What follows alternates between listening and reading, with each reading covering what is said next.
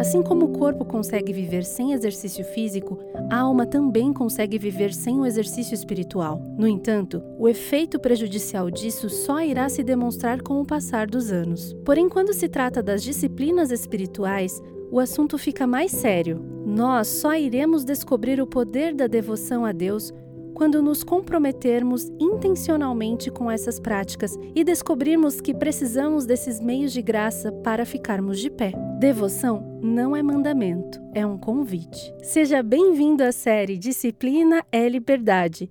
Formação e desenvolvimento espiritual através de hábitos diários e comuns.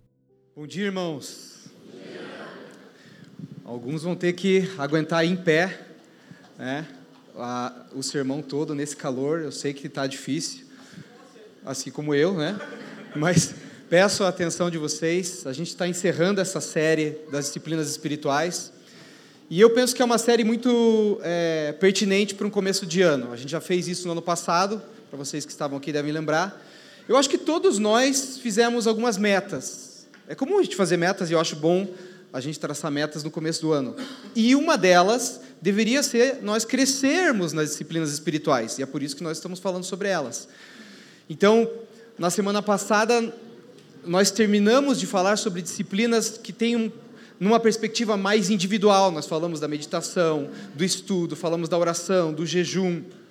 E aí, semana passada, falamos da solitude e depois da comunhão. Todas essas disciplinas podem ser feitas de forma coletiva, mas nós trabalhamos elas de forma mais individual e solitude, claro, individual. Mas quando o Lucas semana passada começou a falar sobre comunhão, nós entramos em disciplinas de um caráter mais comunitário. E hoje nós vamos seguir, para terminar, com duas disciplinas que também têm um caráter comunitário. A primeira delas é a orientação ou aconselhamento e a segunda é celebração. No ano passado, eu também fiquei incumbido de falar da celebração, mas tinha mais duas disciplinas e é, não deu tempo. A gente o, o relógio estava estourando, eu só pude dizer, irmão, celebrem. E ficou, ficou por isso. Né?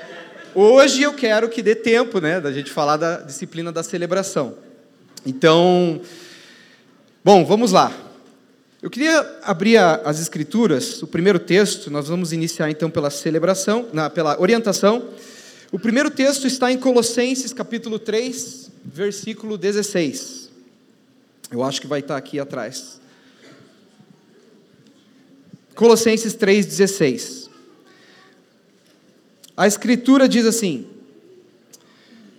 Que a palavra de Cristo habite ricamente em vocês. Instruam e aconselhem-se mutuamente em toda a sabedoria, louvando a Deus com salmos hinos e cânticos espirituais. Senhor, que o Senhor ministre o nosso coração, nós abrimos nosso coração, que a tua palavra encontre um solo fértil no nosso coração, Pai. Nos encoraje, nos guie, nos confronte, que nós possamos sair daqui determinados, Deus, com resoluções novas, Senhor, firmes no nosso coração. É a minha oração em nome de Jesus. Amém. Então a palavra diz que nós devemos nos aconselhar e nos instruir mutuamente. A gente deve se exercitar nisso. E aqui está a disciplina da orientação ou do aconselhamento, como queira chamar. Um conceito para essa disciplina, bem simples, poderia ser o seguinte: o que é a orientação? O que é o aconselhamento? É a troca de sabedoria dentro de um relacionamento. Qual que é a base para esta sabedoria? É a escritura, claro. A sabedoria espiritual, segundo John Calvin, né, nosso amado Calvino, envolve três coisas. Primeiro, conhecer a Deus. Segundo, conhecer a vontade de Deus. E terceiro, saber regrar a nossa vida de acordo com a vontade de Deus. E tudo isso a gente vai fazer através, com base nas Escrituras. E aí, se você lê algum livro de teologia, uma teologia sistemática, você vai ver que sempre tem um, um capítulo falando sobre a doutrina da palavra. E aí, normalmente, os teólogos vão dar alguns atributos para a palavra, algumas características. Né? Por exemplo, a inerrância da palavra, ou a, a clareza da palavra, a autoridade da palavra. Uma outra característica que os teólogos normalmente colocam nessas obras é a suficiência das Escrituras. O que, que quer dizer a suficiência das Escrituras? A Bíblia contém todas as palavras necessárias para cada aspecto da vida humana. Basicamente é isso. Tudo que nós precisamos está nas Escrituras. Vamos dobrar um pouquinho, porque a partir daí, é, é, essa é a fonte do nosso aconselhamento, certo? É, quando a gente vai para um aspecto mais confessional, a Confissão de Fé de Westminster, é, no artigo 1, item 6, acho que dá para lançar aqui, né? Ela vai dizer o seguinte: Todo o conselho de Deus concernente a todas as coisas necessárias para a glória dele e para a salvação, fé e vida do homem, perceba agora, ou é expressamente declarado na Escritura, ou pode ser lógica e claramente deduzido dela. E aí a gente vai um pouquinho para frente. Pode passar mais um? Isso. Agora ali. Há algumas circunstâncias quanto ao culto de Deus e ao governo da igreja, comum às ações e sociedades humanas, as quais têm de ser ordenadas pela, olha as duas coisas, luz da natureza e prudência cristã, segundo as regras gerais da palavra que sempre devem ser observadas. Então, o que, que o, os reformadores estão dizendo aqui através desse texto? É, a suficiência das Escrituras não exclui o uso da revelação natural e o raciocínio humano que Deus nos deu a capacidade de pensar e de encontrar sabedoria. Então, por quê? As Escrituras não falam, não tratam especificamente de cada de, mínimo detalhe de tudo que pode acontecer na nossa vida. Mas, ao mesmo tempo, em certo sentido, em outro sentido, as Escrituras falam de tudo através dos seus princípios. O que a gente vai fazer? Porque os princípios são amplos o suficiente para abarcar todas as coisas. Então, o desafio nosso é como que nós vamos aplicar os princípios das Escrituras a cada mínimo detalhe da nossa vida. Bom, por que, que nós precisamos da orientação? Por que, que eu preciso de aconselhamento? Primeiro, porque nós temos uma ordem bíblica, tanto para darmos conselho, como para recebermos conselho, que é o que a gente está lendo aqui em Colossenses. Essa recomendação ou ordem também é repetida em outras partes das Escrituras, como em Hebreus 10, 24, 25 e outros textos. É, nós somos encorajados a admoestar os irmãos, a encorajar os irmãos, animá-los, e tudo isso faz parte, está dentro dessa ideia de aconselhamento. Segundo, por que, que eu preciso de orientação? Porque esse é o meio de graça. O que é o meio de graça? Como as outras disciplinas. Deus comunica bênção para nós, e ele fortalece o nosso homem interior através dessas disciplinas. Quantos já saíram aqui de um tempo com um irmão, um pastor, alguém que está apontado para falar na tua vida e você foi fortalecido, você saiu com um conselho, você saiu até talvez com uma direção do Senhor e aquilo te animou, te encorajou para prosseguir na jornada. Acho que muitos de nós já experimentamos isso. Então é isso que acontece. Aqui nós temos uma forma de um exercício de ministério pessoal ao próximo que todos nós devemos nos dispor a fazer. E terceira razão, por que precisamos da orientação? O pecado afeta todas as nossas faculdades. As nossas emoções, nosso entendimento, nossa inteligência. Nós somos profundamente afetados pelo pecado. Faz uma retrospectiva. Se você pensar com você mesmo, quantas decisões, quantas coisas você fez, as quais você se arrepende, porque você fez sem conselho, porque você fez por impulsão? Quantos relacionamentos, quantas rupturas você causou em relacionamentos porque você não agiu com sabedoria? Porque te faltou ouvir alguém? Eu acho que todos também podemos, é fácil de pensar nisso e lembrar. Então, a força do pecado permanece em nós, mesmo após ter, a gente ter nascido de novo. E muitas vezes nós podemos ser erroneamente guiados pelos nossos desejos pecaminosos. Então nós precisamos de conselho. E quarto, nós não sabemos tudo. Ninguém consegue ouvir a totalidade do conselho de Deus sozinho. Perceba com o apóstolo Paulo, quando ele vai falar de dons espirituais, por exemplo, lá na sua primeira carta aos Coríntios, e ele vai mostrar como nós somos um corpo e como nós precisamos uns dos outros. Os olhos não podem dizer para a mão, eu não preciso de você, nem a cabeça para os pés, eu não preciso de você. Então, mesmo o irmão mais maduro precisa do auxílio e do aconselhamento de outros irmãos. E é aqui onde muitos falham na caminhada.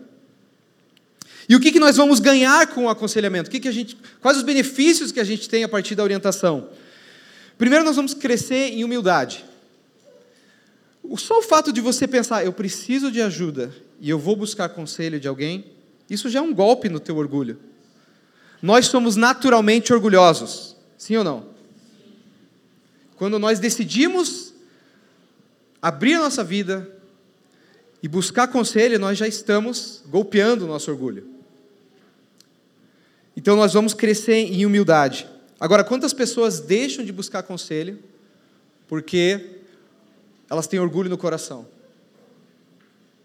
Ou porque, como a gente falou agora há pouco, elas acham que sabe tudo, ou que sabe muito. Outra coisa, nós vamos crescer em comunhão com os irmãos, outro benefício. Por quê? Tanto a orientação e depois a celebração, elas se desenvolvem na comunhão. E aí, nós vamos. Essa orientação vai nascer, às vezes, de forma espontânea nos relacionamentos, nas mesas, nas casas. Nós precisamos disso. Terceiro, a orientação nos dá um senso de responsabilidade. Perceba que o, a ordem do apóstolo Paulo é que nós façamos esse aconselhamento mútuo Aqui a gente fala muito sobre pastoreio mútuo. Né? Estamos pastoreando a vida uns dos outros. É, é mais ou menos como aquela pergunta do Senhor para Caim, que a gente tanto fala aqui, né? depois de ele ter assassinado seu irmão Abel. Onde está o teu irmão? E aí ele diz: Acaso eu sou tutor do meu irmão? É claro que sim, a gente fala aqui. É óbvio que é. Você deveria estar preocupado com o teu irmão. Nós temos que ter esse senso de responsabilidade uns com os outros. E aí, se alguém vem até mim, a gente conversa, e eu posso aconselhá-lo, eu tenho que ter responsabilidade com aquilo que eu estou falando. Eu preciso pensar se o meu conselho, se aquilo que eu estou falando está de acordo com as Escrituras. E outra coisa, todos nós temos algo a compartilhar, irmãos. A tua história é única. Aquilo que você passou, aquilo que você viveu, independente da estação que você esteja, a gente vai falar um pouco mais disso, mas você tem algo a compartilhar. Você tem algo, você não pode ser uma represa, né? Você tem que derramar sobre os irmãos aquilo que o Senhor colocou, como Lucas orou aqui, o depósito que Deus fez já na tua caminhada. E quarto, quarto benefício, nós vamos ter a sabedoria que a gente precisa para agir. Nós temos como acessar a sabedoria divina. Jesus disse que ele enviaria o Espírito Santo, e ele diz: lá no livro de João, Evangelho de João. Quando vier o Espírito da verdade, ele vai guiar vocês em toda a verdade. Ele vai anunciar daquilo que é meu para vocês. Ele vai falar sobre as coisas que estão por vir. Nós temos como acessar a sabedoria do Espírito na comunhão, na orientação. É claro, por isso que a chance de nós errarmos é menor quando a gente busca conselho. Não é totalmente excluída, porque mais uma vez, o pecado afeta todas as nossas faculdades e nós podemos errar. Mas nós diminuímos muito a chance de erro quando nós trabalhamos num conselho. E a gente tem um exemplo bíblico que eu quero usar, que vocês vão lembrar com certeza, que é o capítulo 15 de Atos. Nós fizemos uma série sobre Atos no ano passado, mas não deu tempo de nós chegarmos, né? na verdade nós escolhemos não ultrapassarmos o capítulo 12, mas logo no capítulo 15 nós temos o concílio de Jerusalém. O que, que aconteceu aqui, para ilustrar isso que eu estou falando? A igreja estava com um problema. Qual que era o problema? Tinha alguns irmãos dizendo que os gentios tinham que se circuncidar para serem salvos. E aí, esses irmãos começam a discutir com Paulo e Barnabé. E houve um grande debate entre eles. E aí, Paulo, já com muita sabedoria, entende que ele não vai conseguir resolver aquilo. Os caras não estão dando ouvido para ele ele não vai resolver, ele percebe que aquilo vai se tornar um problema grande para a igreja no futuro e ele, ele Barnabé fala: então nós vamos para Jerusalém e nós vamos consultar os apóstolos e os presbíteros. Primeira decisão sábia, vamos consultar a, a liderança em Jerusalém. E então eles vão para Jerusalém. Quando eles chegam lá, Lucas conta que houve um grande debate. Ele não dá todos os detalhes, né? Acho que muita gente falou nessa reunião, mas ele faz uma seleção de relatos ali então tem um grande debate. Aí se levanta Pedro. E o que, que Pedro faz? Ele compartilha a experiência dele. Ele vai dizer: Vocês sabem como o Senhor me escolheu para abrir a porta do Evangelho para os gentios, e como Ele concedeu o Espírito Santo deles, eh, o Espírito Santo para eles, como também concedeu para nós. Ele não fez diferença entre eles e nós. E ele vai contando a experiência e ele diz: Vocês não tentem ao Senhor, nós vamos colocar um jugo grande sobre os gentios que nem nossos pais conseguiram suportar e nem nós, mas nós cremos que somos salvos pela graça, eles e nós. Então ele conta a experiência. Depois vem Paulo e depois vem Barnabé contando o que Deus fez na viagem missionária deles entre os gentios, as prodígios, as maravilhas e tal. Eles compartilham a experiência também. Depois vem o apóstolo Tiago, irmão do Senhor Jesus, e o que, que ele faz? Ele vai para a Escritura. Aí ele vai dizer: Isso que o Pedro está falando, confere com as Escrituras. Aí ele cita a profecia de Amós, que o Senhor levantaria o tabernáculo caído de Davi e faria um povo que o buscaria, um povo para si. Então, aí ele vai para a Escritura. Então, perceba esse processo. Né? E eles chegam num consenso. Então tá, não precisa circuncidar. Eles já sabiam disso. A maioria deles, deles tinha certeza disso. Mas eles precisam definir isso no coletivo. Então eles chegam nessa conclusão. E aí eles vão redigir uma carta. E quando eles vão redigir a carta, eles não falam só, não precisa circuncidar. Aí, Tiago tem uma proposta, vai além. Ele dá algumas recomendações. Ele dá quatro recomendações, não dá tempo da gente entrar no, no, nelas, né, porque não é o ponto, o ponto é o processo. Mas ele dá recomendações, olha, vocês não precisam se circuncidar, judeus, vocês não vão impor circuncisão porque não é necessário para a salvação, somos salvos pela graça. Mas gentios, vocês podem fazer, se abster de algumas coisas para poder, poder ter comunhão com os judeus mais fervorosos, que ainda observam algumas cerimônias. Então, eles entram no consenso. O que, que ele está viabilizando ali? Ele está viabilizando a comunhão entre os judeus e gentios. Então, ele teve, ele, né, Tiago, mas todo o concílio, eles tiveram uma decisão sábia para aquele caso. Eles alcançaram sabedoria para aquilo, enquanto eles se consultavam e se aconselhavam mutuamente. E é o próprio Tiago, depois na sua epístola, que vai dizer: ó, se você precisa de sabedoria, peça a Deus, né, que Ele dá. Então, eles alcançaram sabedoria dessa forma e nós podemos também alcançar sabedoria uns com os outros. Aí alguém poderia dizer, objetar: ah, mas o Espírito Santo me guia. Eu não posso ter direção para a minha vida no meu, na solitude, que nós falamos semana passada? No meu secreto, no meu quarto, em oração? O Senhor pode falar comigo? O Espírito Santo me guia, fala comigo? Sim, isso é verdade. A promessa do Senhor Jesus inclui isso, né? uma direção individual. Mas, ah, a gente tem até um exemplo, né? o apóstolo Paulo, em Gálatas, ele diz assim: assim que ele se converteu, ele está contando, ó, ele saiu para pregar o evangelho, e ele diz: Eu não consultei carne ou sangue. O que, que ele quer dizer? Eu não perguntei para ninguém se eu podia pregar. Ele tinha convicção que os. Bom, o Jesus Cristo ressurreto apareceu para o cara e falou que ele tinha que pregar. Né? Já havia uma ordem também anterior do Senhor Jesus para os seus, para os seus discípulos, né? Então, ele tinha certeza daquilo, ele falou, não consultei ninguém, fui pregar.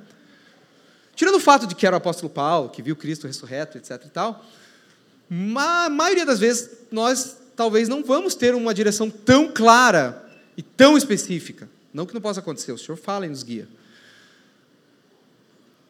Mas muitas vezes nós vamos precisar uns dos outros, porque Deus fez assim. Ele quis que nós dependêssemos uns dos outros em certa medida.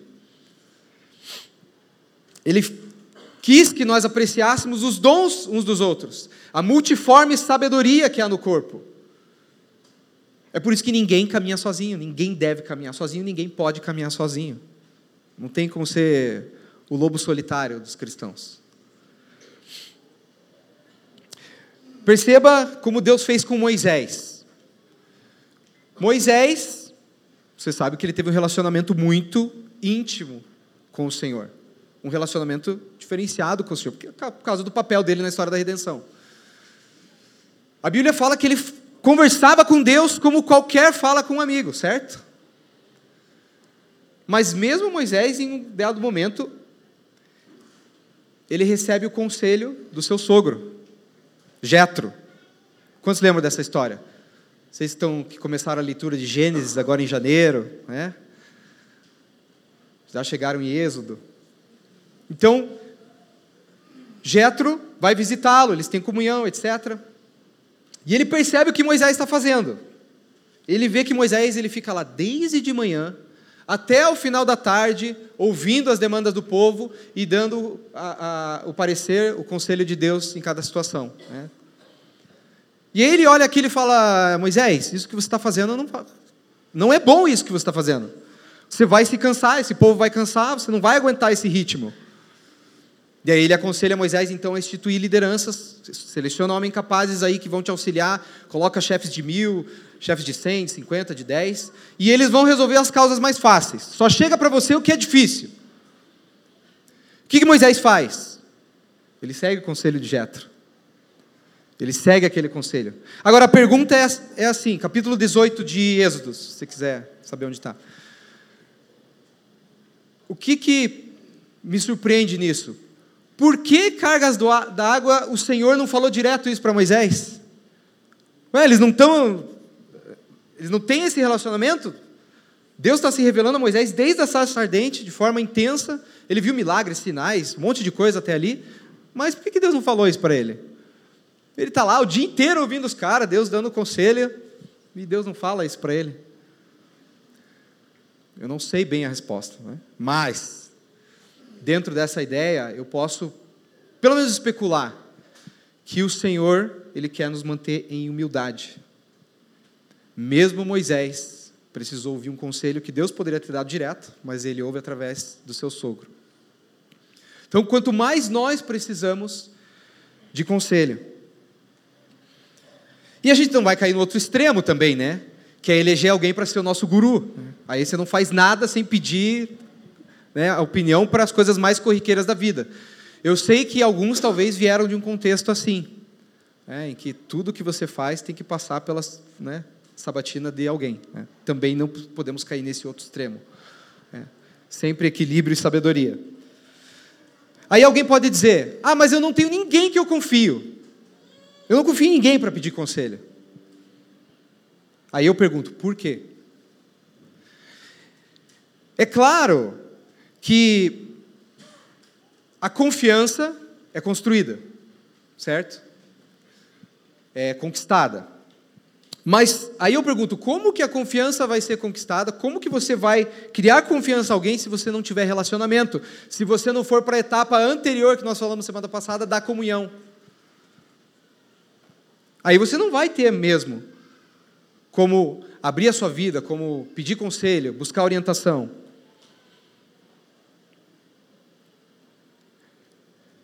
E outra, será que não é um pouco de orgulho no nosso coração? É a sondagem que a gente precisa fazer. E outra, será que nós não temos problemas de confiança? O que me leva a uma terceira objeção. Alguém vai dizer, mas então, o que aconteceu é que eu busquei conselho, eu procurei alguém e eu me decepcionei. Sei lá, eu fui ferido, me deram, me aconselharam mal, eu tomei caminho ruim, eu... e aí você se fecha para isso, para a comunhão, se fecha para o aconselhamento. Deixa eu falar uma coisa, irmãos. Não é sábio, não é sábio você pegar uma experiência tua da tua vida, uma experiência específica, particular, e a partir dela fazer generalizações universais. O que, que eu quero dizer com isso? Sabe no mundo como tem pessoas que falam assim, os não cristãos, pastor é tudo ladrão. O que, que é isso? É uma generalização? Talvez ela viu um exemplo aqui ou lá, algum escândalo, alguma coisa assim. A partir daquilo, ela faz uma dedução. Todo mundo é assim. Às vezes a gente não faz esse tipo de coisa de forma tão aberta, mas eh, a gente faz de forma mais sofisticada. Mas é assim: eu pego uma experiência minha e a partir daquilo, todo o resto vai ser assim. Não é sábio agir dessa forma. Então nós não podemos fechar a porta para comunhão, para orientação, para aconselhamento, para o discipulado, só porque alguma experiência nossa passada não foi boa. E tem outra coisa, será que você não falhou no teu julgamento da questão? Vamos supor que alguém te aconselhou mal, por exemplo, em desacordo com as escrituras. Será que também não era tua responsabilidade conhecer a escritura? e perceber que aquilo não estava certo? Nós, eu acho que, se eu me lembro bem, o, Felipe falou sobre isso quando nós falamos da igreja de Tiatira, alguma das igrejas que nós estudamos no final do ano passado, as cartas das igrejas do Apocalipse. Então nós também temos uma responsabilidade. Eu lembro que quando eu estava afastado dos caminhos do Senhor, e eu tinha me separado da Gabi, né? alguns conhecem a nossa história, e eu estava num outro relacionamento. É, e um irmão me chamou e falou: Você precisa voltar para Jesus e tal, e me encaminhou para uma igreja, e eu, e eu fui para essa igreja. E lá nessa igreja, o pastor lá, muito querido, muito sincero, né, muito acolhedor, nós conversamos sobre a situação, eu expus né, qual que era o, todo o meu background, enfim. E ele disse assim: Bom, eu vou consultar o bispo que era um, um, dos, um dos líderes da rede lá, eu não sei. E daí eu, depois eu te falo se a gente pode casar vocês ou não, né? eu e, a, e essa outra moça. E aí, o que, que aconteceu? Eu, tá bom, né? Ele volta para mim e diz: o bispo autorizou. Eu contei a história para ele e nós podemos casar você de novo. Hoje eu consigo ver que este conselho, evidentemente, contrário às Escrituras. Por quê? Porque eu não estava apto para um novo casamento. Eu conhecia as Escrituras, a falha, houve falha da minha parte, que dava base para divórcio para Gabi. Então, mas eu ainda estava voltando para os caminhos do Senhor, né? Deixa eu te falar uma coisa: o pecado nubla o entendimento. Ele põe uma névoa negra na nossa cabeça e você não, não entende as coisas. E ele me dá aquele conselho. O que, que eu fiz? Eu aceitei aquele conselho. Só que hoje eu não posso olhar lá atrás e dizer, ah, mas o pastor também, pô, os caras lá. E, e de novo, irmãos, eu, eu, eu digo isso aqui, não estou falando para denegrir a imagem daquele pastor ou daquela comunidade. É, eles, eles foram sinceros. Mas aqui a gente costuma dizer, né, nós podemos estar sinceramente equivocados. E era o caso, com certeza. Eu não posso olhar para trás e dizer, pô, mas é culpa deles. Eu tinha potencial para saber daquilo. Na verdade, eu até sabia, mas né, o pecado, quando a gente está obstinado, né, irmãos, você vai deixando para trás as verdades das Escrituras. Bom, aí alguém pode dar uma outra objeção ainda mas eu tenho mais experiência do que esse irmão ou essa irmã. Ou, eu tenho mais idade. Ou, eu conheço mais das escrituras que esse irmão ou essa irmã. A isso eu respondo, primeiro, para o pessoal mais jovem. Eu me considero jovem também, né? mas, enfim, mais jovem aí o pessoal da casa dos 20. Se você não tem tanto tempo de caminhada com o Senhor, não tem tanta familiaridade com as Escrituras, definitivamente você precisa de conselhos. Você é o que mais precisa de conselhos. Sabe o adolescente? O adolescente tem aquela fase que ele acha que sabe de tudo, né? que sabe mais que os outros. Lá em casa, de vez em quando a, a Sarinha dava uma de sabichona. Né? Poucas vezes ela seria uma benção. Estou só ilustrando. E a gente falava para ela, ela vem, ah, Dole Sara. A gente brinca lá, Dole Sara. Sara formada em Harvard, sabe tudo, né, Sara? Então eu pergunto, você já passou dessa fase de achar que sabe tudo? Se você não passou, saia dela. Mas se você passou, parabéns, você está tá começando a trilhar o caminho da sabedoria. Mais uma vez, voltando lá atrás. Por que precisamos de orientação? Nós não sabemos tudo. Aí alguém vai dizer, aí ah, a gente tem também aqueles pessoal mais jovem que conhece as escrituras, tem caminhada com o Senhor. Talvez muitos cresceram na igreja. Talvez você que está nos seus 20, 20 e pouquinhos, talvez você seja um grande teólogo. Raramente esse é o caso. Mas vamos dizer que seja. Eu pergunto: será que você não precisa de conselho e orientação? Sabe o que te falta nesse caso? Estou falando com o pessoal mais jovem mesmo. Você precisa de experiência. Você não tem ainda muita vivência. Você vai precisar da experiência dos mais velhos. É claro, conhecer as Escrituras, ter caminhado com o Senhor, vai te dar sabedoria acima da sua idade biológica. Verdade. O próprio salmista vai dizer, Salmo 119, talvez alguém tenha lembrado, né? Eu tenho mais entendimento do que os meus mestres, porque eu medito nos teus testemunhos. Tudo bem? Mas ainda assim, você precisa do conselho de pessoas mais experimentadas. Esse livro, de Provérbios é isso o tempo inteiro, né? Aí eu lembro de uma história, que é a história de Roboão. Roboão, filho de Salomão. Essa história é muito conhecida, né? O pessoal que tem caminhada aí já, já lembrou. O que, que aconteceu aqui? Mais um, um exemplo, como a gente fez com Atos 15. Então, isso está lá em 1 Reis, capítulo 12. Tem um problema. Roboão agora é rei, no lugar de Salomão. Salomão foi o cara mais sábio que existiu. Então entra Roboão. E ele precisa já resolver um problema de cara. Tem um povo que chega para ele e diz: Roboão, teu pai colocou uma carga muito pesada sobre nós. Alivia essa carga. Possivelmente ele estava falando sobre trabalhos forçados. Né? Testemunho de alguns textos antes fala que Salomão colocou o próprio povo para trabalhar forçado. Tal, alguns dizem que talvez também tenha a ver com carga tributária, mas enfim. O ponto é, eles, de, eles vão pedir alívio para isso.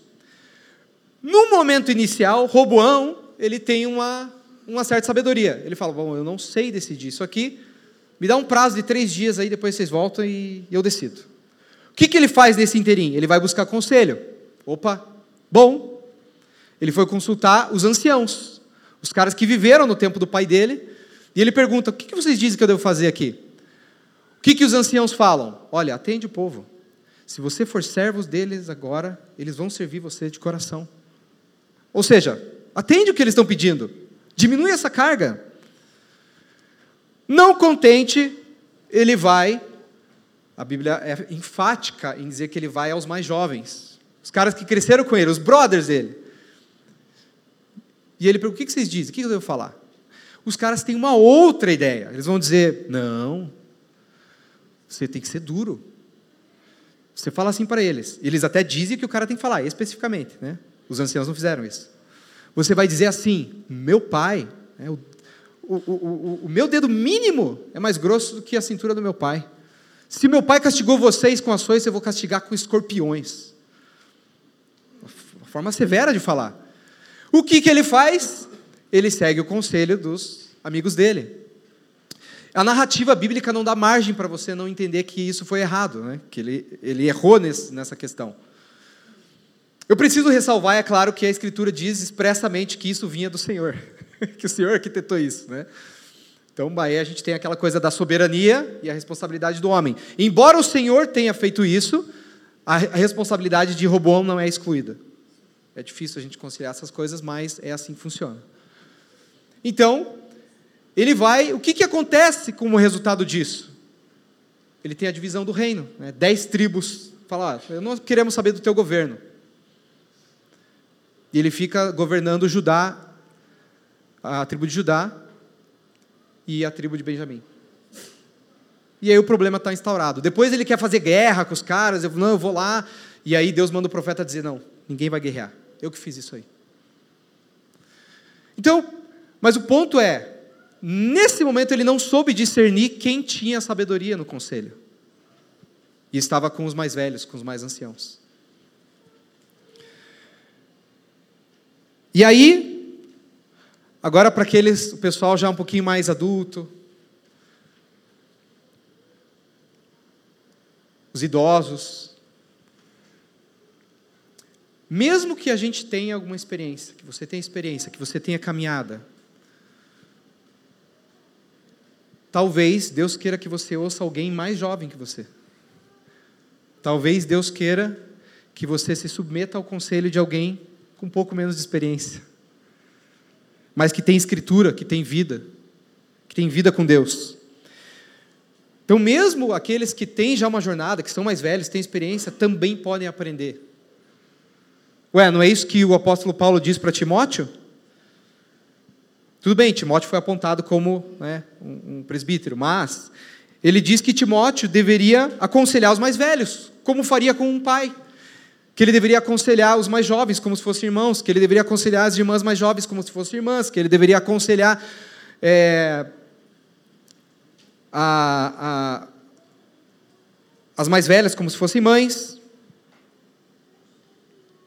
Então tem dessas coisas. Voltando para o exemplo de Moisés que nós falamos. Ele não desprezou o conselho de Jetro, por Jetro, tudo bem, Jetro é mais velho. Mas ele tinha muito mais relacionamento com Deus.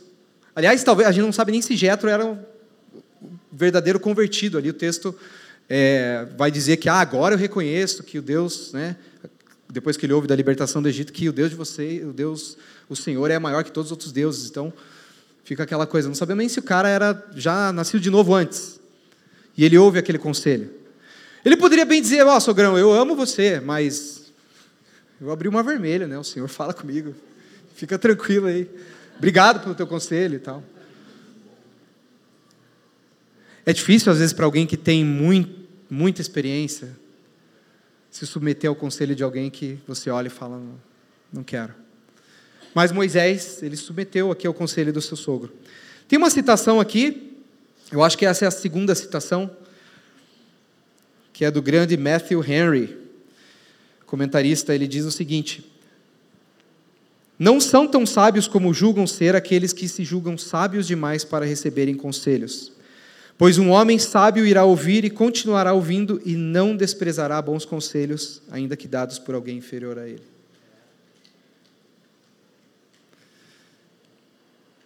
Matthew Henry. A gente fala que o Matthew Henry é nosso. A gente queria abraçar o Matthew Henry. Ele tem um volume de comentários muito bom. Né? Eu lembro também que quando nós, aí já numa outra fase da, da minha vida, quando eu e a Gabi nós já tínhamos né, reatado nosso relacionamento, Deus tinha feito já uma obra, nós fomos para a, a igreja Alcance. E lá nos encaminharam para uma célula. E quando nós chegamos na célula, o discipulador, ele já, a gente já tinha sentado com ele, ele conhecia a nossa história, tudo que tinha acontecido e tal. Só que na célula, ele não foi contar, ó, oh, isso daqui é o Ju e a Gabi, né, e contar tudo o que aconteceu. Não. Então a gente chegou lá, ninguém sabia qual era a nossa história. E quando nós chegamos lá, tinha um casal, bem mais novo que a gente, um casal que tinha recém-convertido. E eles tinham tido um filho no namoro deles antes de se converter e tal, e Deus tinha feito uma obra na vida deles. Eu posso citar os nomes porque é com carinho, né, que eu lembro disso, que é o Lobão e a Marina. Hoje eles estão no Canadá. E e ele estava tão empolgado, e ele falava de Jesus, e, e, ele e como ele não me conhecia, e eu estava com aquele semblante oprimido, vamos dizer assim, porque a gente voltou, mas tinha muita coisa para acertar e foram tempos difíceis. E e ele estava falando comigo como se eu fosse um não convertido, como se eu não conhecesse nada, né? não tivesse passado por igreja, nada. E ele falava, e ele falava da obra que Deus fez na vida dele, da Marina, e com muita paixão por Jesus, assim.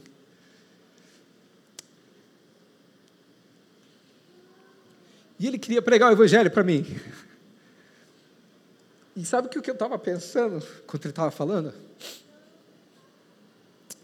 Cara, o que esse cara está falando comigo, meu? Eu conheço a Bíblia, cara. Cresci na igreja. Juro que esse é o meu pensamento. Eu estava xingando ele mentalmente enquanto eu via ele falando comigo. Orgulho no coração. Mas o Senhor foi ministrando no meu coração, o Espírito Santo foi ministrando. Eu fui percebendo, ele tinha vida. Ele tinha amor pelo Senhor. E o Espírito Santo foi me quebrantando. E aí, sabe o que eu fiz? Falei, deixa ele pregar para mim. Eu preciso ouvir o Evangelho de novo. E eu nem sabia tanto quanto eu achava que sabia, né? Era mais achismo mesmo. Mas eu ouvi aquele cara. E como foi benção para mim, depois contaram nossa história e tudo, e ele depois, ô oh, cara, e eu falando com você? Eu falei, não, irmão, nós estamos juntos. E foi benção. Então, o que, que eu posso dizer? Irmãos, pessoal mais jovem, busca, busca ter tempo com os mais velhos. Seja intencional, procura o pessoal que tem mais experiência. Faça perguntas. Tenta entender. Ouça o que eles têm a dizer. O pessoal mais velho, também seja intencional, busca ter tempo com, a galera mais nova. Marca um café, marca a mesa, compartilha tuas experiências, compartilha teus erros. Né? Os fracassos. Mestre Oda disse, né? O fracasso é o maior professor. Então você pode contar. Talvez aquilo que você errou, você vai advertir aquele, aquele cara, aquela menina mais nova e eles não vão seguir o mesmo caminho. Você tem algo para compartilhar. Mulheres, de forma específica. A Bíblia fala também, a Bíblia fala que as mulheres mais velhas devem instruir as mais novas como amar os maridos, como criar os filhos. E no mundo de hoje, como as mulheres precisam de conselho de mulheres piedosas, tementes ao Senhor. Irmã, você que já tem um tempo de caminhada, escolha sentar com as meninas mais jovens e partilhar da experiência que vocês têm, daquilo que Deus fez. Já vamos encaminhar para fechar aqui o tempo da orientação. Agora, quem que pode aconselhar? Ou para quem pedir conselho? Bom, nós lemos o texto, a orientação do apóstolo Paulo é que nós façamos isso de forma mútua. Então, todos aqueles que estão em Cristo devem aconselhar, devem encorajar. Muitas vezes, a gente vai ter que discernir, é claro, qual que é o grau de maturidade, a estação da vida, o assunto em pauta. Às vezes nós vamos também precisar pensar se é hora da gente silenciar e ouvir, ou se é hora da gente compartilhar ou não. Tudo isso nós precisamos de sabedoria. Claro que há um encargo maior sobre diaconia, presbitério, etc., mas nós temos aqui a figura dos apacentadores, nós temos irmãos que estão envolvidos diretamente no pastoreio. Ouça aquilo que o teu apacentador está falando sabendo que logo vai ser você também alguém que vai estar acompanhando e pastoreando outras vidas. E por último, não, por último não, penúltimo. Eu posso pedir conselho para alguém que não é cristão? Salmo 1: Bem-aventurado aquele que não anda no conselho dos ímpios, né? Não vai dar para a gente entrar no texto de Salmo 1, mas Vamos pensar. Depende. Você tem que levar em consideração o seguinte: Deus deu algum nível de sabedoria para os não cristãos. Certo ou errado? Mais uma vez, Calvino vai dizer: olha, a medicina, as leis, o direito, os governos, etc., são dons de Deus. E ele diz: como que alguém vai ler os filósofos, filósofos gregos e dizer que os caras eram cegos? Que eles não entendiam nada? Não tem como. Os caras escreveram de forma com muita arte e engenhosidade, ele diz. Aí nós lembramos daquela doutrina que nós já estudamos aqui, que é a graça comum.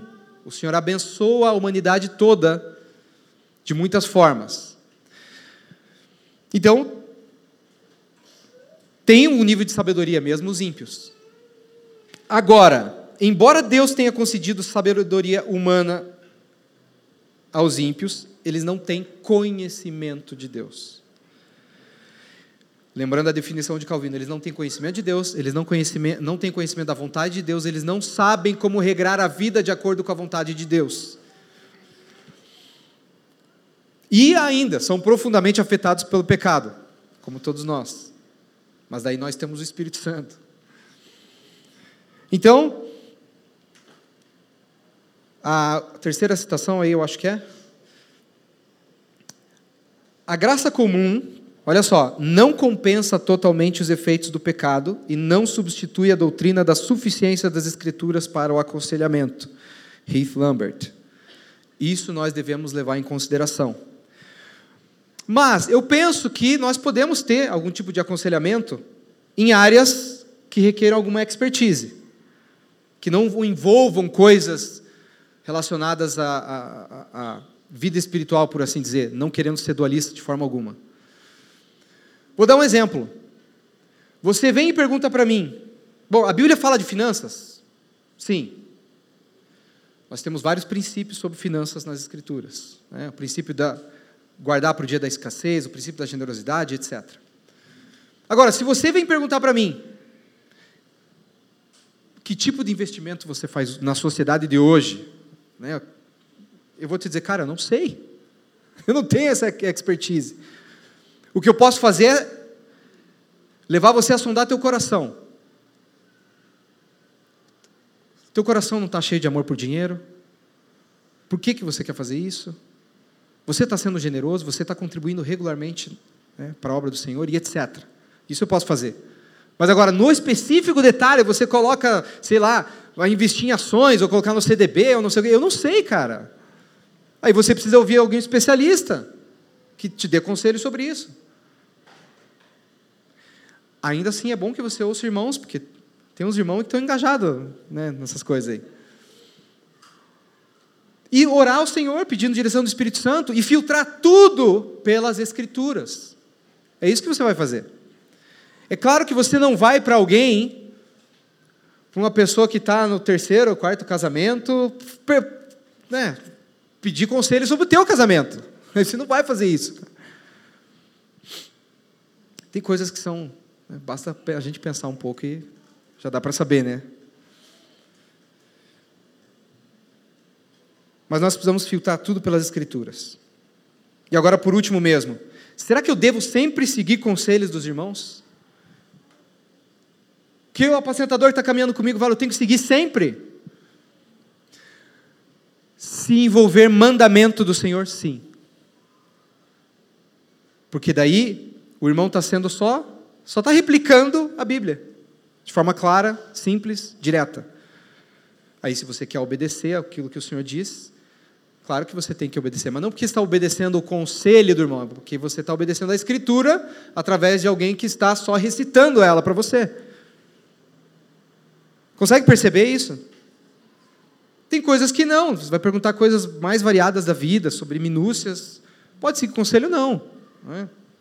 A gente tinha um discipulador, lá na Alcance tinha um discipulador, este mesmo dessa célula que eu falei, e, e ele é corretor de imóveis. Né? O cara tem muita experiência e tal, e a gente levou algumas questões sobre nossa, um imóvel que a gente tinha, a gente queria vender e tal. E ele deu um conselho experiência, um cara mais velho. Naquele momento, eu e a Gabi entendemos que não era o caso. Veja, não está envolvendo nada espiritual, que puramente coisa simples da vida. Eu não, a gente não seguiu. Entendi que não era o caso e de fato não era o caso. Né? O Senhor estava nos guiando de outra forma. Pode acontecer. Mas daí não envolvia algo, né, de conduta ordenada pelo Senhor ou de coisas proibidas pelo Senhor nas Escrituras. Então tem isso. E a gente precisa lembrar, para terminar, que a nossa. Nós somos falhos. Nós podemos errar. Nós podemos errar, irmãos. Tenho falado isso desde o início. Mesmo seguindo todos os passos. Às vezes o Senhor quer ensinar alguma coisa também, né? Ele deixa a gente quebrar a cara para dar uma lição. E nos mantém em humildade, sempre. Mas ainda assim, o bom é que ele é especialista em fazer com que todas as coisas cooperem para o bem daqueles que amam ao Senhor. Amém? Vamos passar então para outra disciplina, hoje vai dar. Que é a disciplina da celebração. Aqui nós vamos ser um pouquinho mais, mais curtos, né? Mas eu acho que nós estamos dentro do esperado. Celebração. Queria abrir com vocês as escrituras em Isaías capítulo 63, versículo 7. Isaías 63, 7 diz assim: Celebrarei as misericórdias do Senhor e os seus atos gloriosos, segundo tudo que o Senhor nos concedeu e segundo a grande bondade para com a casa de Israel. Bondade que usou para com eles, segundo a sua compaixão, segundo a multidão das suas misericórdias. Então, irmãos, esse texto eu acho que ele capta bem a essência do que é a celebração, e daí pesquisando, por isso que eu escolhi ele. Né? O que, que o profeta está fazendo aqui? Se você ler esse capítulo, ele está contando sobre a história de Israel e tudo que Deus fez por Israel. Então ele vai lembrar da libertação do povo no Egito, como Deus viu né, a escravidão, o sofrimento deles, como Deus mandou Moisés, como Deus abriu o Mar Vermelho, como Deus conduziu o povo no deserto. Ele está lembrando de tudo isso. E ele está dizendo: Eu vou celebrar as misericórdias do Senhor. Então eu proponho, com base nesse, nesse texto, a, a seguinte concepção ou conceito de celebração. Celebrar é, eu acho que está aí, talvez, essa citação, não? Lembrar-se através de certos memoriais, com um senso de alegria e ações de graças das misericórdias de Deus, de tudo que Ele fez por nós e de tudo que nos concedeu em Sua infinita bondade. Veja, Deus mesmo instituiu várias festas para o povo de Israel, certo? Êxodo 22. Que eles deveriam observar como memorial daquilo que ele fez. O povo ia se lembrar das obras de Deus através daquelas festas. As festas manteriam ativas na memória do povo o que Deus fez. Agora, o que aconteceu? O povo deixou de celebrar várias das festas instituídas pelo Senhor ao longo de muitos anos. Quando a gente vai lá para Neemias, por exemplo, capítulo 8 de Neemias, ele vai dizer o seguinte: que naquele momento Israel celebrou a festa das cabanas, a festa dos tabernáculos, como não celebrava desde os dias de Josué. Quase mil anos, irmãos, de diferença. Já pensou nisso? Essa festa envolvia um trabalho, né? Eles tinham que sair das suas casas para basicamente acampar por sete dias. Mas isso lembraria eles de como Deus guardou e protegeu eles no deserto. E eles deixaram de fazer isso por séculos. E aí a gente vai, por exemplo, para primeira, é, segunda Crônicas 35, e o texto diz que naquele momento, sob o governo de Josias, foi celebrada uma Páscoa tal qual não era celebrada desde os dias do profeta Samuel, mais de 400 anos. Nesse caso, não que eles não celebraram a Páscoa, né? o avô de Josias celebrou uma grande Páscoa, que foi Ezequias, mas a Bíblia diz que ele não atendeu todas as prescrições, até ele ora pedindo misericórdia, ó oh, Deus, a gente não conseguiu fazer tudo o que tinha que fazer, mas aceita mesmo assim. E Deus misericordioso, né? Mas como esta aqui, como tinha que ser, desde os dias de Samuel não se fazia.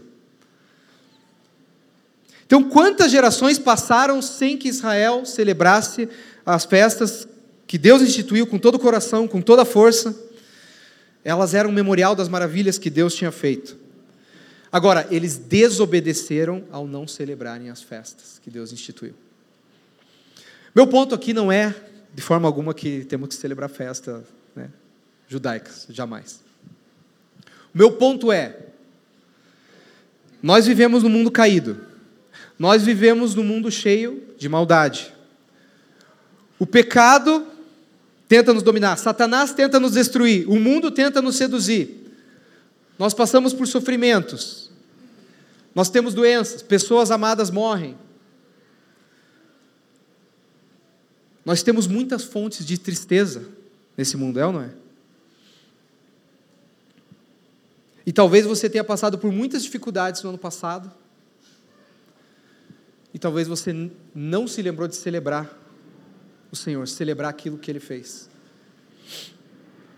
Talvez você tenha esquecido de que, apesar de tudo isso, das muitas dificuldades, o Senhor teve com você e Ele te sustentou. O rei Davi disse para si mesmo: Bendiga a minha alma ao Senhor, e não se esqueça de nenhum dos seus benefícios. E a gente precisa dizer isso para nós mesmos. Não esquecer nenhum dos benefícios que o Senhor nos deu, daquilo que Ele fez por nós. Então, a celebração, ela pode ser um antídoto contra a tristeza. A celebração intencional. Agora, para celebrar, nós precisamos ser gratos. Para ser gratos, nós precisamos ter contentamento. O Felipe falou sobre isso aqui quando falou sobre oração, ação, ação de graças. Porque veja, qual que é o fundamento da nossa alegria em primeiro lugar? Não é as coisas que acontecem ao nosso redor, as circunstâncias. É o fato de que nós fomos perdoados por Cristo. Que é o encorajamento que a gente faz logo depois da nossa oração de confissão. Nós temos o perdão. O que, que Jesus disse para aquele paralítico que os, os amigos trouxeram para ele? Tenha bom ânimo, os teus pecados estão perdoados. Isso é o principal, é o fundamento da nossa alegria. Sabe, então a celebração não está tão voltada para as coisas, bens, vantagens, coisas que o Senhor pode nos dar. Nos dar.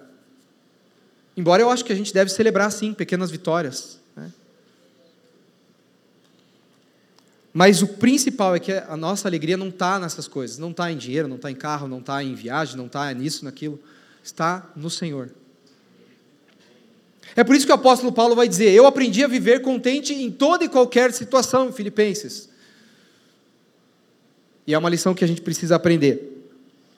Eu gosto muito de um devocional do Advento, do John Piper. A gente usou aqui no ano retrasado, eu acho.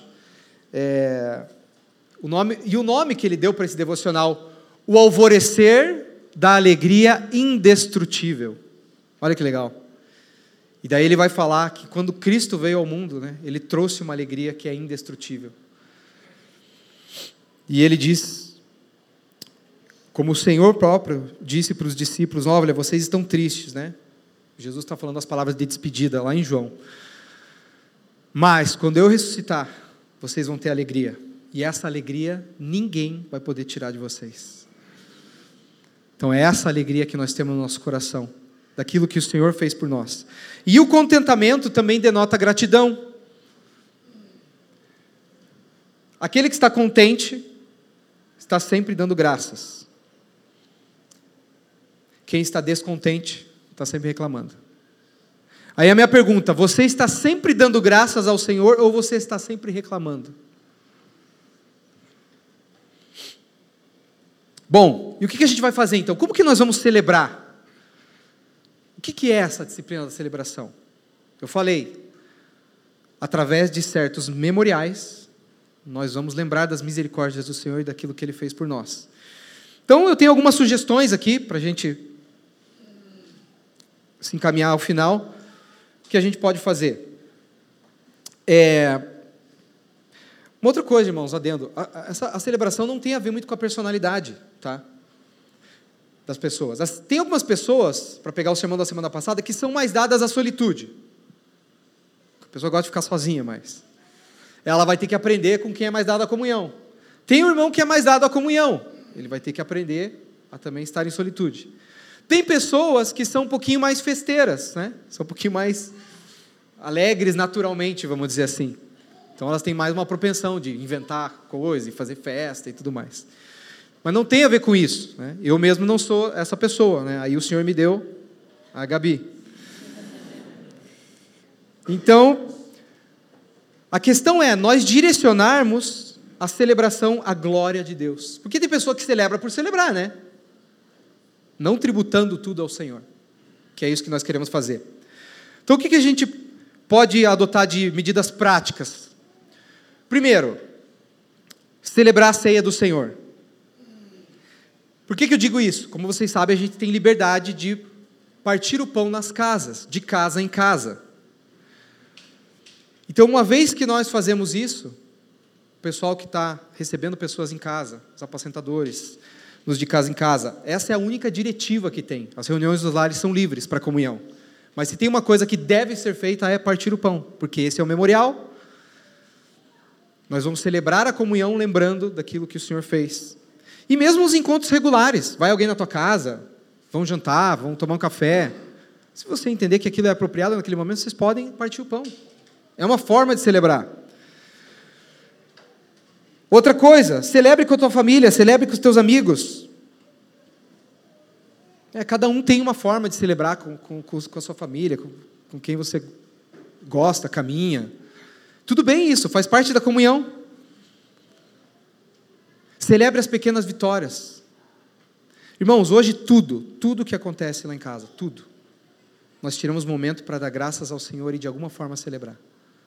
Ontem mesmo eu estava numa reunião que nós oramos antes de eu ir para a reunião, porque ia, a gente ia definir algumas coisas de trabalho, eu vou ter que sair do setor que eu estou. Nós oramos, Senhor, nós precisamos ficar pelo menos aqui em Curitiba, não na região metropolitana. Eu preciso. Nós colocamos em oração isso. Preocupados com o tempo de família, preocupados com o tempo com os irmãos. E na reunião, para a glória de Deus, deu tudo certo. Né? Eu vou mudar agora, né? vai ser um desafio, mas quando eu cheguei em casa, nós vamos orar. E nós vamos tributar ao Senhor com um senso de gratidão mesmo, sabe?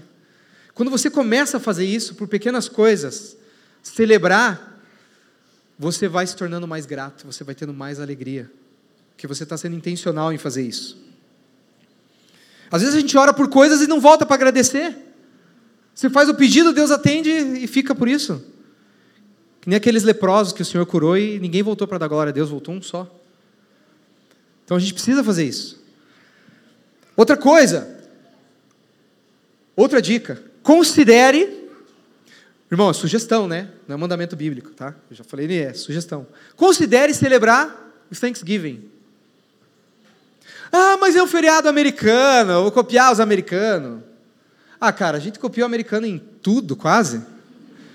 Várias coisas ruins, aí a coisa boa você não quer. Halloween, Halloween o pessoal faz festa, né? Halloween tem a festa da academia, tem a festa do trabalho, tem um monte de coisa. E tem crente que vai. Nada contra o Halloween. Mas aí a ação de graça, aí você não quer copiar. Ah, para.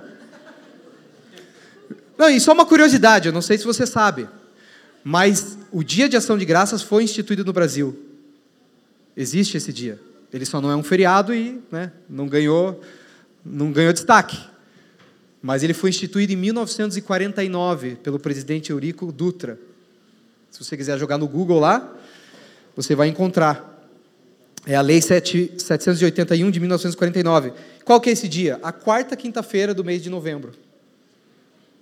Tá? Então tem o dia, se você quiser, não quer copiar, existe. Dá para fazer.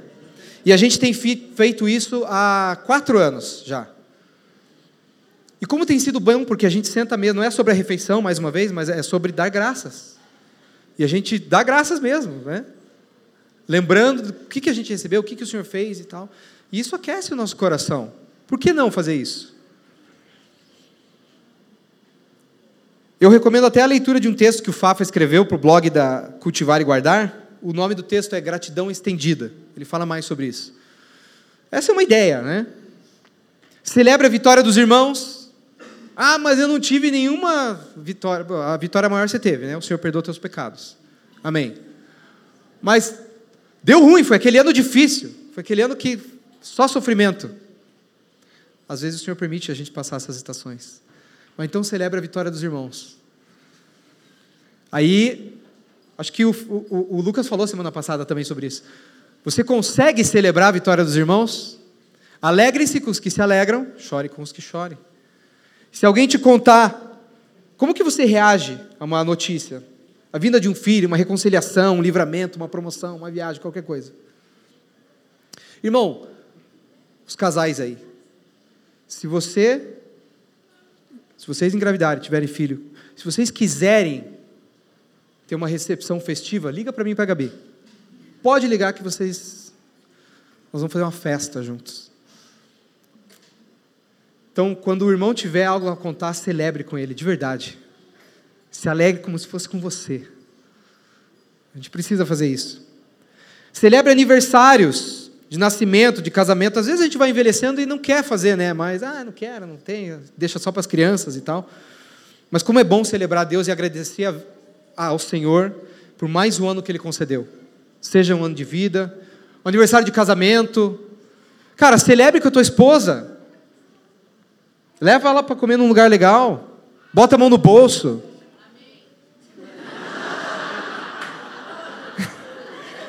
cara gasta com tanta coisa.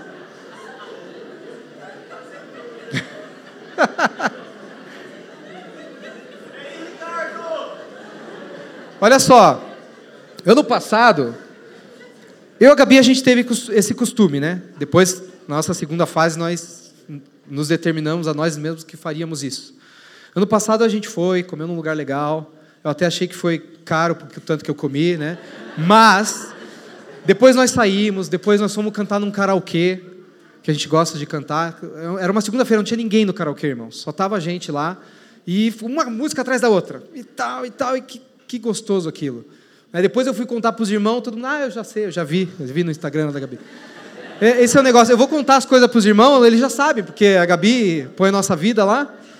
Aí eu, eu não tenho novidade, amor, para contar para os irmãos, né? Eles estão vendo tudo que está acontecendo.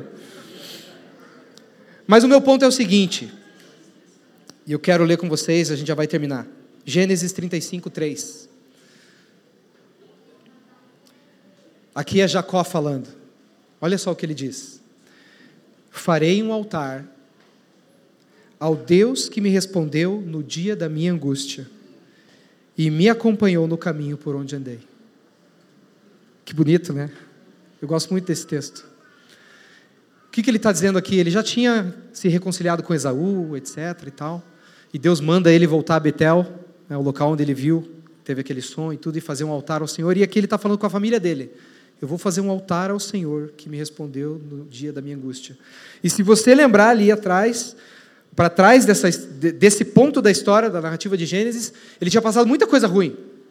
Ele teve que fugir de Esaú com medo de ser morto, ele tinha sido enganado por Labão várias vezes, Labão depois perseguiu ele, a filha de Ná foi violentada, os filhos Simeão e Levi mataram uma cidade inteira em decorrência desse episódio, então foi muita desgraça. Depois disso ainda, depois desse ponto da história ainda, Raquel vai morrer, que era a mulher que ele amava, depois Isaac vai morrer, daí José vai ser tido como morto, então o cara passou muitas coisas. E aí mais na frente lá na história, depois que tem toda a reconciliação e José e tudo mais, e ele vai abençoar os filhos de José, aí ele fala uma outra coisa que é que é sensacional. Então ele chama Efraim, Manassés, os filhos de José, e ele diz, quando ele vai abençoar, ele diz assim, ó: O Deus que tem sido o meu pastor durante a minha vida. O anjo que me tem livrado de todo mal. Abençoe esses meninos. Então ele está dizendo, o Deus que foi meu pastor. Irmão, eu, eu, ouço, eu vejo esses textos aqui, eu aplico para mim. Passou um ano da tua vida, tenha sido difícil, tenha sido bom, o que quer que. Nas circunstâncias exteriores, eu digo. Eu acho que se nós refletirmos, cada um vai poder dizer sim. O Senhor me respondeu no, minha, no dia da minha angústia. Você pode dizer que o Senhor foi o teu pastor durante a tua vida? Nós podemos dizer sim. Então nós temos motivos para celebrar. Nós temos razões para celebrar. De sobra, se você parar para pensar. Vamos terminar?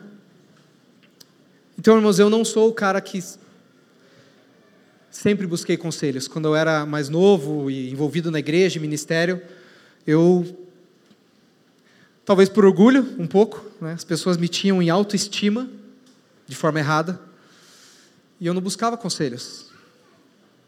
E aí, a história depois veio confirmar, né, como me faltou sabedoria, como me faltou buscar irmãos mais velhos, pessoas mais experimentadas que pudessem me aconselhar. Eu também não sou o cara mais festivo. Né? Mas depois que nós passamos a ser intencionais em várias disciplinas, e hoje, porque estamos falando dessas, como nossa vida caminhou melhor, ouvindo os irmãos, buscando conselhos e celebrando tudo, tudo que o Senhor fez por nós. Então, que nós possamos sair daqui hoje desafiados a fazer isso, a colocar em prática isso.